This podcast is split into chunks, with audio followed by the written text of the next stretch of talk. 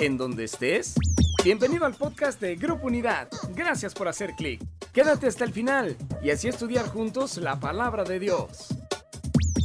Hay alguien más que ha estado en este tiempo de llamas. Hay alguien más que ha estado con nosotros en la tormenta, en los tiempos difíciles. Tú que estás ahí, me van a perdonar hoy, pero voy a moverme más porque hay más gente aquí. Pero si tú estás ahí contento también, quiero invitarte a dar un aplauso y un ruido a Dios.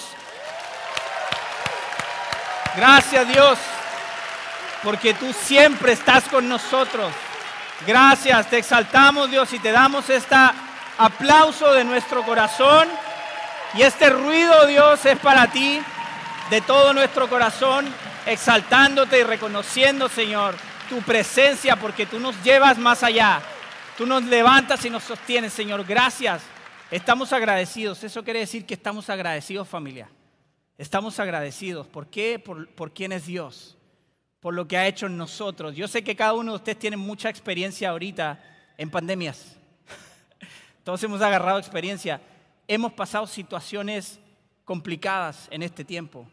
Pero los que estamos aquí, los que están ahí en su casa también, yo sé que podemos decir que hay alguien que nos, nos levanta, que hay alguien que nos soporta, que hay alguien que nos consuela, que hay alguien que nos abraza. Y ese es Dios, es el Espíritu Santo de Dios en nosotros, en nuestra vida. Así que gracias a Dios, gracias a Dios. Qué bueno que están aquí. Hay algunas personas aquí. Gracias porque ustedes ahí en su casa también están conectados. Estamos aprendiendo y creciendo en la presencia de Dios, en su palabra, conocerlo, acercarnos a Él, conocer su corazón. Y quiero también agradecer, aprovechar este, eh, voy a tomarme un minuto nomás. Quiero agradecer al grupo de servidores de la iglesia. Ahorita están viendo la alabanza, gracias a Dios, con todos sus eh, implementos de cuidado también. Pero hay gente también detrás de las cámaras, hay gente que está manejando el sonido, hay gente que está manejando las redes sociales, hay gente que ha estado acá organizando la iglesia, limpiando, pintando, está un equipo pastoral pendiente de cada necesidad también, así que yo lo doy gracias a Dios también por ser parte de esta familia, de esta casa, porque Dios es bueno. Así que, familia, vamos a entrar en lo que Dios quiere hablarnos el día de hoy. Quiero pedirle que oremos nada más rápidamente para poner esto en manos de Dios.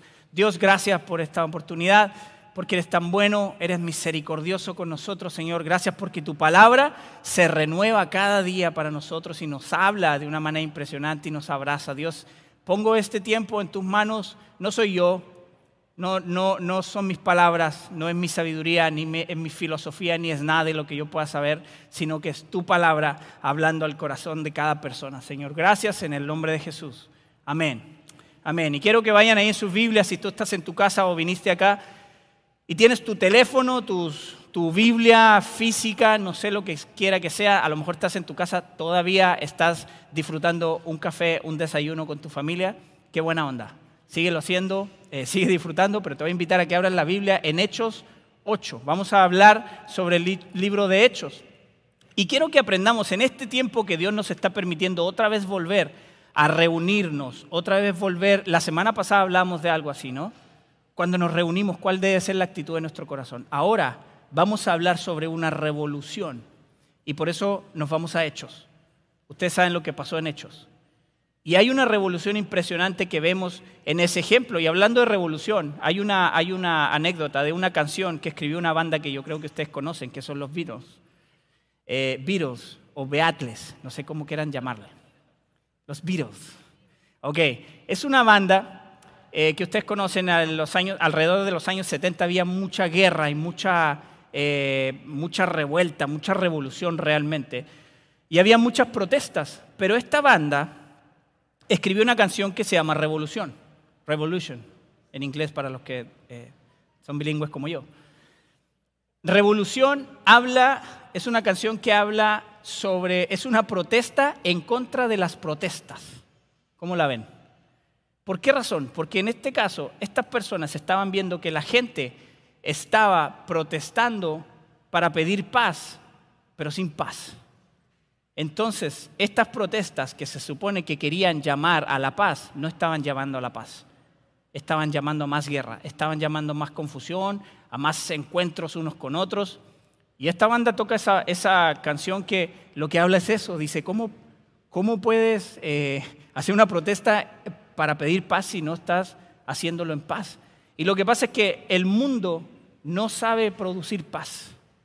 De cualquier forma que tú quieras ver una revolución o quieras ver alguna forma en la que el mundo, una persona con un corazón que no ha sido transformado, quiera llevar la paz, el mundo no sabe hacerlo de esa manera. Entonces, siempre el hombre se va a guiar por eso. Incluso la religión, les puedo decir.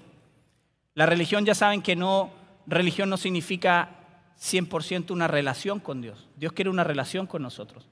Y la religión no siempre, en el caso de los humanos, no siempre es una relación con Dios. Entonces la religión en, algunos momentos, ustedes se acuerdan hace cientos de años atrás, eh, la Inquisición quiso traer una revolución, quiso traer paz en ciertas cosas, que, pero ¿qué provocó?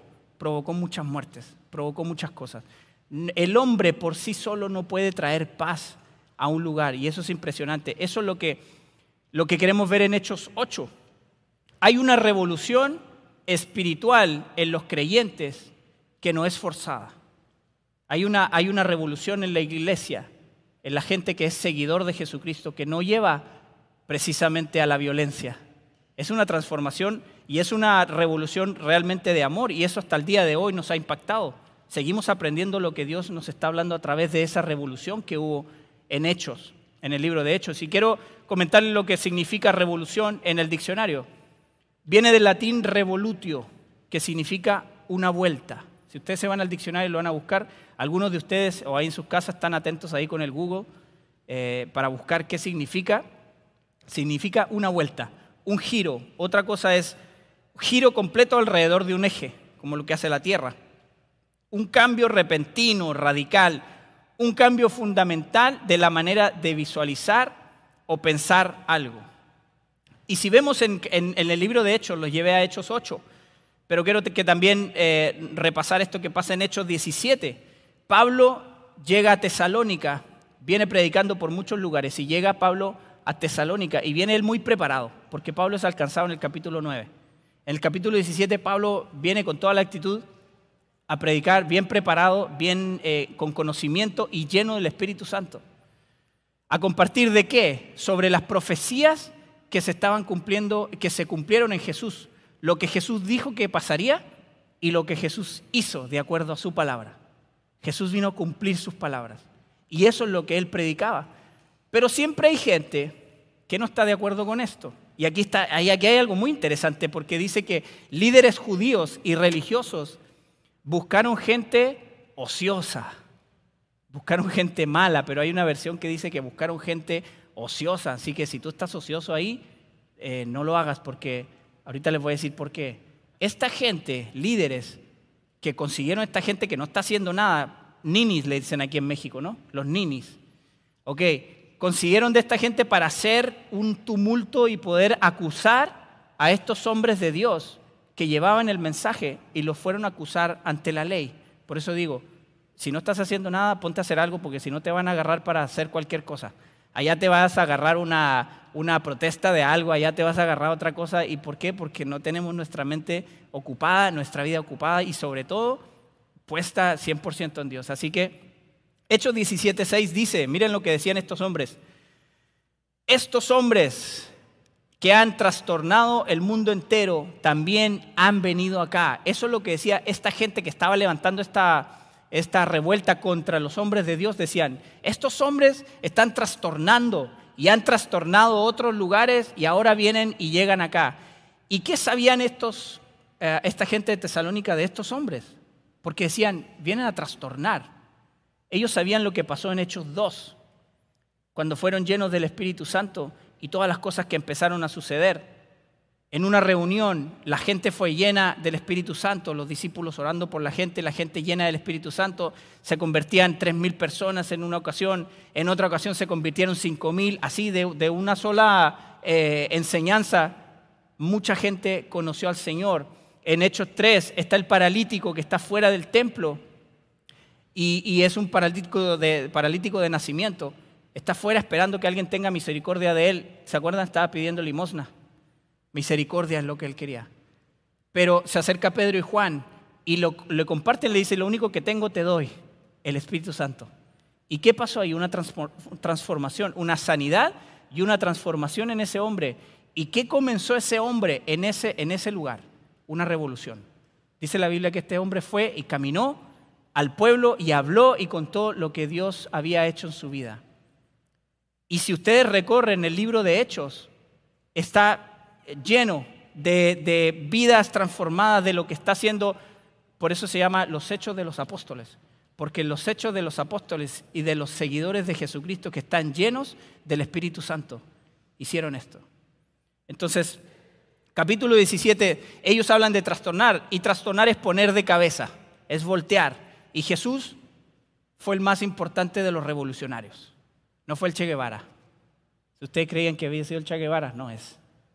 Jesús fue un revolucionario, cambió los paradigmas, cambió las, las maneras de ver las cosas. La gente religiosa estaba, y la Biblia muchas veces nos dice, a veces nos enfocamos en nuestra cultura, a veces nos enfocamos en nuestras tradiciones, en lo que nos enseñaron y que esto es lo, esto es lo correcto. ¿Por qué? Porque así lo hacemos siempre. A veces nos enfocamos en esas cosas y Jesús vino a cambiar esa mentalidad, a preocuparnos realmente de lo que el Padre quiere para nosotros y espera de nuestra vida. Entonces, imaginémonos a Jesús, ¿por qué digo que es revolucionario? Porque Jesús le decía a una persona cuando se encontró con Nicodemo, le dice, tú ya eres adulto, pero tienes que nacer de nuevo. Ah, y Nicodemo se quedó, a ver, espérame Jesús, me llegó un WhatsApp. No, dice, pero ¿cómo hago eso? Era un maestro él y no sabía lo que Jesús le estaba diciendo. Pero luego Jesús llega con otra persona y le dice, oye, tú eres muy maduro, eres muy adulto, pero ¿sabes qué? Para entrar en el reino de los cielos tienes que ser como un niño. Y muchas cosas que Jesús decía, eh, a ellos les parecía raro, les decía, ¿sabes qué? Si alguien te ofende, tú tienes que perdonar. Si alguien te odia o te ha hecho mal, tú tienes que amar. Tienes que orar por tus enemigos. Y entonces la gente se queda como, a ver, espérame Jesús. Déjame, ahorita me tomo una coca, se me bajó la presión.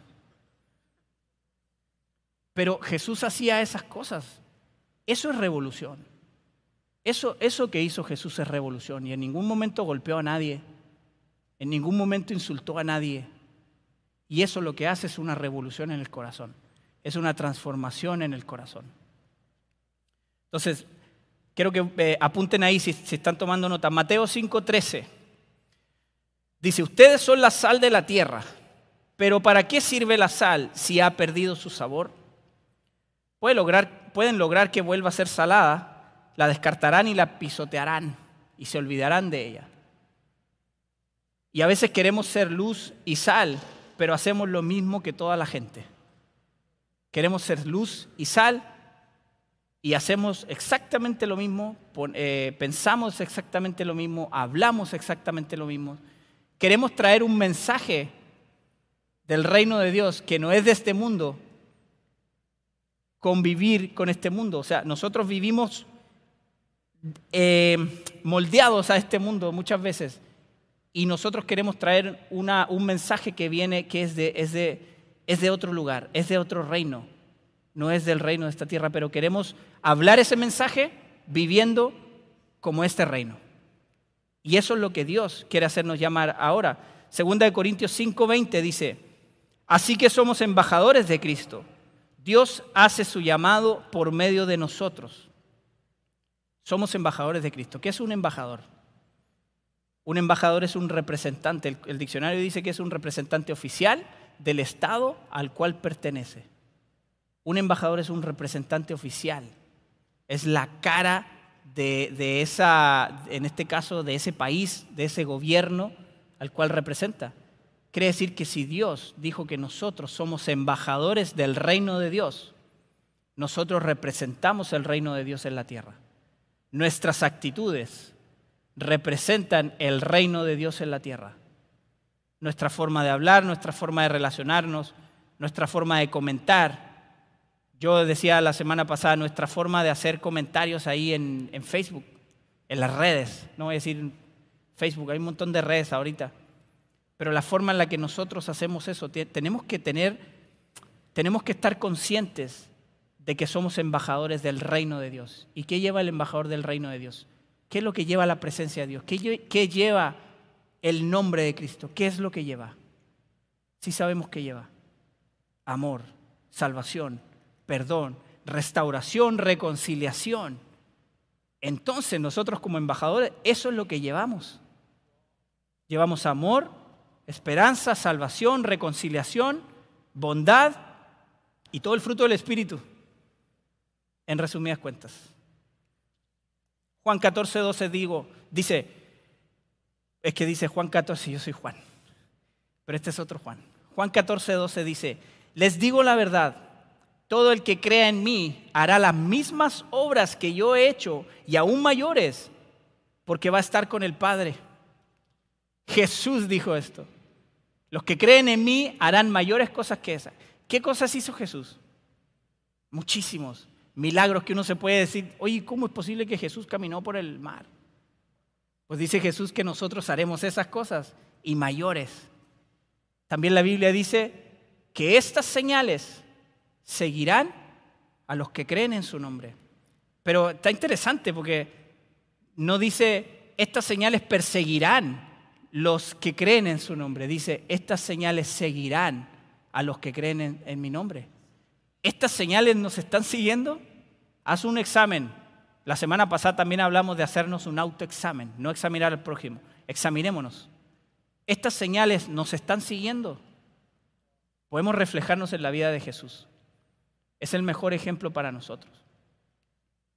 Quiero mencionar ahora, para, irme, apurando, tres claves hacia la revolución de acuerdo a lo que dice Hechos, el libro de Hechos. Tres claves, así que si estás apuntando ahí, pero quiero leerles primero Hechos 1.8, quiero ponerlos en el contexto de lo que está pasando. Hechos 1.8 dice, pero recibirán poder cuando el Espíritu Santo descienda sobre ustedes y me serán testigos y le hablarán a la gente acerca de mí en todas partes, en Jerusalén, por toda Judea, en Samaria y hasta los lugares más lejanos de la tierra. Hay varias versiones, pero ese es el llamado que hace. Esa es la instrucción que hay. Pero ¿qué pasa en este caso con la gente que estaba ahí en Jerusalén y que recibió este mensaje? Se quedaron bien a gusto en Jerusalén. Como si eh, Dios les hubiera dicho, vayan y compartan el Evangelio en Jerusalén y en Jerusalén y de pasada también en Jerusalén y hasta lo último de Jerusalén. Si lo traemos a nosotros, a veces es, y compartan la palabra ahí en la arena, en la iglesia, en el estacionamiento y en todos los rincones de, Grupo Unidad. A mí me, pegó eso, definitivamente.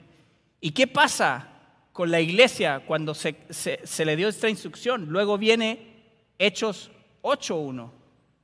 ¿Qué pasó en Hechos 8.1? Hubo una persecución grande en la iglesia. Los creyentes. Dice que los discípulos, dice, todos los creyentes en ese lugar, los que habían recibido esta instrucción, salieron dispersos por todos lados, excepto los discípulos, porque los discípulos sí habían entendido el mensaje. Pero la gente que creyó en ese tiempo, en, Hechos 1.8, ahí se quedó en Jerusalén. ¿Qué tuvo que pasar? Tuvo que venir una persecución. ¿Para qué? Para que ahora sí salgan. Y, está interesante porque Hechos 8.1 dice que salieron eh, de Jerusalén, por Judea, por Samaria, y lo único que le faltó es hasta, hasta lo último de la tierra. O sea, lo que Dios dijo en Hechos 1.8 se tuvo que cumplir en, en Hechos 8.1. Porque lo que Dios dice, así es. La palabra de Dios se cumple. Si Dios dijo algo, así será. Entonces, cuando tú también creas una promesa de Dios y Dios te está hablando, Créela, porque lo que Dios dijo, así será, así como pasó aquí. Ahora, tal vez, como hablábamos en este tiempo, es un tiempo de pandemia donde nos cerraron el templo físico y nos mandaron a hacer iglesia a la casa. ¿Por qué digo nos mandaron? Porque si lo vemos acá, aquí hubo una persecución. Aquí a lo mejor no estamos siendo perseguidos de esa manera. Pero sí nos damos cuenta que muchas otras cosas podemos hacer por el reino de los cielos que muchas otras cosas como embajadores podemos hacer. y podemos llevar el mensaje de diferentes formas. Yo he visto y se ven en las redes sociales gente que nunca había comentado algo de agradecimiento a Dios, están comentando. No nos costaba nada, pero a lo mejor tuvo que venir esta pandemia para darnos cuenta de eso. Que no estábamos yendo ni a Jerusalén, ni a Samaria, ni a, ni a ninguna parte. Entonces, es importante que apuntemos esto. La primera clave que esta iglesia usó, dice la Biblia que cuando ellos salieron dispersos hablaban con, hablaban con denuedo la palabra de Dios. Hablaban convencidos realmente quién era Dios. Entonces, la primer clave para una revolución espiritual es la predicación de la palabra de Dios. Hechos 8.4, apúntenlo ahí. Hechos 8.4 dice que los creyentes iban por todos los lugares por los cuales fueron esparcidos predicando la palabra. Ahí, ahí digo, la palabra de Dios dice de nuevo, y de nuevo quiere decir valor, energía y decisión. Si quieres traducir la palabra de, nuevo, de nuevo, no de nuevo, de nuevo, significa valor, energía y decisión. Eso es lo que hacía la gente cuando fue esparcida a predicar. Hablaban con valor, con energía y con decisión. Entonces, ¿Por qué hacían esto? Porque ellos creyeron que lo que Dios había dicho es exactamente lo que había querido decir. Lo que Dios había dicho era exactamente lo que Él quería decir. Si Dios decía, yo te sano, ellos creían que, Dios sanaba. Si Él decía, yo te protejo, yo te cuido, ellos lo creían. Ellos creían a Dios. Creían su palabra. No había una en esos tiempos también habían filósofos. Y había gente que se ponía a estudiar y, no digo que esté mal, pero había gente que pensaba, era pensador y se ganaba la vida también en eso. Pero estos discípulos creían exactamente lo que la palabra de Dios decía y la instrucción de Dios y no andaban buscando otras interpretaciones. Oye, vamos a ver si también el sol amanece. No, si Dios dijo que así va a ser, así es. Por eso les digo, si ustedes creen una promesa de Dios, créanla de verdad y vivan en esa, en esa promesa, vivan en, en eso que están creyendo. Entonces, ellos hablaban en todos lugares, dice la Biblia que hablaban en, en, lugares grandes, así como este, pero no nada más se quedaban ahí. Ellos hablaban también en lugares más pequeños, ellos hablaban en sus casas, ellos hablaban en plazas, en parques, incluso en el camino. Dice la Biblia que Felipe, si se acuerdan de Felipe, que iba por el camino y se encontró con un etíope eunuco que iba en su carruaje y se encontraron y Felipe empezó a compartirle del amor de Dios a esta persona. Y no nada más le compartió y aceptó eh, al Señor, sino que también fue bautizado el, etíope. Entonces cuando salieron dispersos, ellos hablaban, como, como vuelvo a repetir, hablaban con valor, hablaban con, energía y hablaban decididos, porque sabían que la palabra de Dios es la verdad. No había no había otra opción. Entonces, predicar la palabra provoca una revolución. Eh, eh, ponle ahí en, tus, en, tus, notas. El punto número dos de, esta, de estas claves para la revolución es el nombre de Cristo. El nombre de Cristo. Repitan conmigo. Cristo. Más fuerte. Cristo. Si estás ahí en tu casa, escribe ahí el nombre de Cristo. El nombre de Cristo dice la Biblia que es el nombre que está por sobre todo nombre. No hay un nombre más poderoso, no hay un nombre más fiel, no hay un nombre que esté por arriba de este nombre que es Jesucristo. Y dice la Biblia también que toda rodilla se doblará y se dobla al nombre de Cristo en el cielo, en la tierra y debajo de la tierra. Todo, todo se postra a los pies de Cristo. Es el nombre poderoso del Señor. Incluso en Hechos 8:12, seguimos en Hechos, dice que los demonios también lo reconocían y tiemblan cuando escuchan el nombre de Jesucristo. Tiemblan. Dice también eh, que todo lo que pidamos en nombre de Jesús, en el nombre de Cristo, será hecho en Juan 14:13. Y en Hechos 19:15 hay una, un relato muy interesante. Dice que hay unos hombres que están expulsando demonios, viajaban, dice, por distintos lados, expulsando demonios, eh, liberando a la gente, según ellos. Y ellos decían que cuando, cuando hablaban con la gente, oraban por ellos en el nombre de Jesús, ese que predica Pablo, dice. Aquel que predica Pablo, ese era el apellido que le ponían. El nombre de Jesús, aquel que predica Pablo. Pero aquí hay algo bien interesante. La Biblia dice que los, los demonios que estaban en, en las personas le decían, oye, a ver, espérame, espérame. Nosotros conocemos a Jesús, nosotros conocemos a Pablo, pero ustedes quiénes son? Impresionante, los demonios conocen quién es Cristo quién es Jesús, quién hizo. Y también reconocen a un Hijo de Dios que es genuino. También reconocen a un Hijo de Dios que tiene el poder del Espíritu Santo. Así que si estamos haciendo cosas en nombre de un Jesús que no conocemos, es algo que tenemos que apuntar familia. Es algo que tenemos que poner atención. Insisto, las señales que Jesús hizo nos seguirán, no las buscaremos, nos seguirán. Cuando hablamos de amar a la gente, hace unos domingos también. Cuando hablamos de amar a la gente, la gente te va a buscar porque necesita ese amor. Tú no necesitas ir a ellos. Los pecadores venían a Jesús. ¿Por qué? Porque había algo que Él tenía, que era amor, compasión, misericordia, salvación. Somos embajadores. ¿Cuántos embajadores de Cristo hay aquí? Somos embajadores. Todos ustedes que están aquí, todos ustedes que están ahí en su casa, son embajadores de Cristo y llevamos ese amor y llevamos esa salvación. Así que tenemos que creer y tenemos que orar para que Dios nos lleve a eso. El punto 3, para ya ir terminando, el poder del Espíritu Santo. Dicen en Hechos 8:17 que los discípulos oraban por la gente, imponían manos y la gente recibía y era llena del Espíritu Santo. Entonces cuando recibes el Espíritu Santo, te conviertes en un facilitador de la presencia de Dios un facilitador del reino de Dios, ahí donde tú estás. Esto fue lo que provocó la revolución de amor de Jesús. Es una impresionante revolución. Queremos ser revolucionarios y muchas veces nos llenamos nuestras redes sociales y nuestros mensajes y nuestras cosas y a veces hablamos cosas que no, no edifican. Hablamos cosas que no levantan a la gente, que no animan a la gente. Llevamos revolución con violencia. Llevamos revolución haciendo unas cosas en contra de las otras.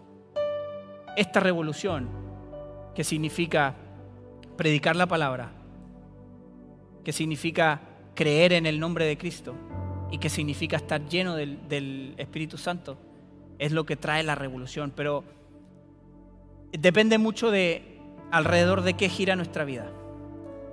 Y ya voy terminando con esto. Si nuestra vida gira en torno a Cristo o nuestra vida está girando en torno a, mis finanzas, o si mi vida está girando en torno a mi familia, o si mi vida gira en torno a mis vicios, a mis amistades, a mi trabajo, a qué ahora hasta puede estar girando en torno al miedo en mi vida. En todo esto que está pasando, a lo mejor mi vida está girando en torno al miedo alrededor de qué está girando mi vida. Esta revolución que pasó en hechos es porque el mundo, la vida de todas estas personas estaban girando en torno al nombre de Cristo. El nombre de Cristo era el centro de eso, porque cualquier cosa se puede derribar, cualquier cosa se puede derrumbar, cualquier cosa que tú pienses que lo tienes por más que lo tienes, puede irse. Pero hay alguien que nunca se va a ir, que es Dios. Jesucristo con nosotros. Jamás será. Él nos mantendrá firme. Y cuando buscamos la presencia de Dios y cuando buscamos vivir en su presencia, cuando buscamos el reino de Dios, todas las cosas vienen por añadidura. ¿Qué? Mis finanzas, mi familia, mis amigos, mi trabajo, todo. Entonces reflexionemos en esto familia. Quiero terminar leyendo Romanos 12, 1 y 2. Yo sé que lo conocen. Dice, así que hermanos, les ruego por la misericordia de Dios que presenten sus cuerpos como sacrificio vivo, santo y agradable a Dios, que es el culto racional de ustedes. No se conformen a este mundo, más bien transfórmense por la renovación de su entendimiento, de modo que comprueben cuál sea la voluntad de Dios, buena, agradable y perfecta. Y Joel 2, versículos 12 y 13 dice, Por eso dice el Señor, vuélvanse a mí ahora, mientras haya tiempo. Entréguenme su corazón. Acérquense con ayuno, llanto y luto. No se desgarren la ropa de en su dolor, sino desgarren sus corazones. Regresen al Señor su Dios, porque Él es misericordioso y compasivo. Qué bueno Dios. Él quiere que entreguemos nuestro corazón. Él lo, que, lo único que quiere es que entreguemos nuestro corazón con toda sinceridad, con toda humildad. Y el Señor va a hacer todo lo demás. Nosotros somos embajadores porque tenemos a Jesucristo en nuestra vida. Romanos 12, eh, versículo 1 y 2, nos dicen que para llevar una revolución comprometida tenemos que entregar nuestros cuerpos como un sacrificio vivo. El sacrificio vivo es ese, entregar nuestro cuerpo, nuestro ser completo. Para llevar una revolución firme es no conformarnos a este mundo. No nos conformemos a este siglo. Seamos firmes. Para llevar una revolución transformadora tenemos que cambiar nuestra manera de pensar para que cambie nuestra manera de vivir. Y para llevar una revolución que agrada a Dios es para comprobar cuál es la buena, perfecta y agradable voluntad de Dios en nuestra vida. La revolución ocurre cuando la revolución está dentro de nosotros. Cuando quieres una revolución espiritual, esa revolución tiene que partir por nosotros. Tiene que partir por nuestra vida, por nuestro corazón. Querido Dios, gracias por este tiempo, por tu palabra, porque tu palabra nos revela tu amor porque tu, palabra nos revela tu bondad, porque tu palabra nos revela tu instrucción, Dios.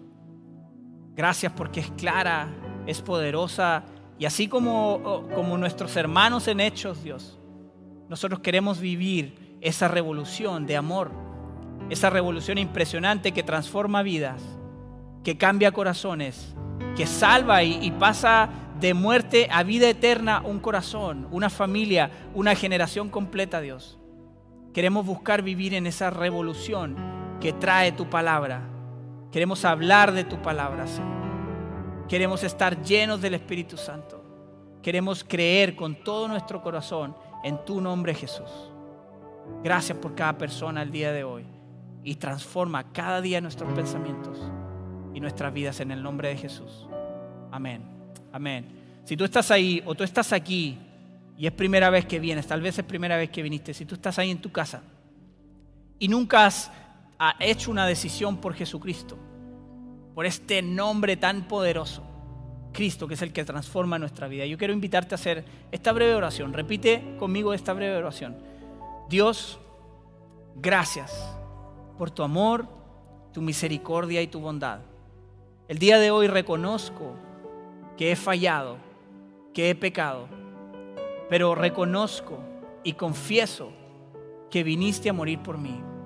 Te entregaste y limpiaste mis pecados.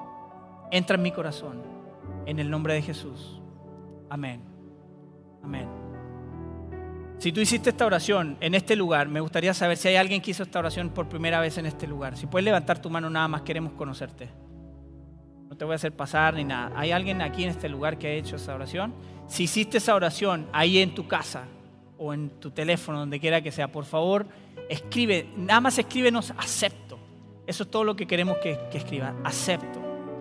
Y queremos comunicarnos contigo. Dice la Biblia que tu vida pasa de muerte a vida eterna con Jesús, con este Jesús que fue levantado de los muertos y que ahora vive en nuestro corazón es el mismo que vive ahora en tu corazón. Y nosotros queremos tener esa relación como familia, queremos comunicarnos contigo. Si hay alguien que hizo esa oración aquí, a lo mejor no se atrevió a hacer, levantar su mano, por favor.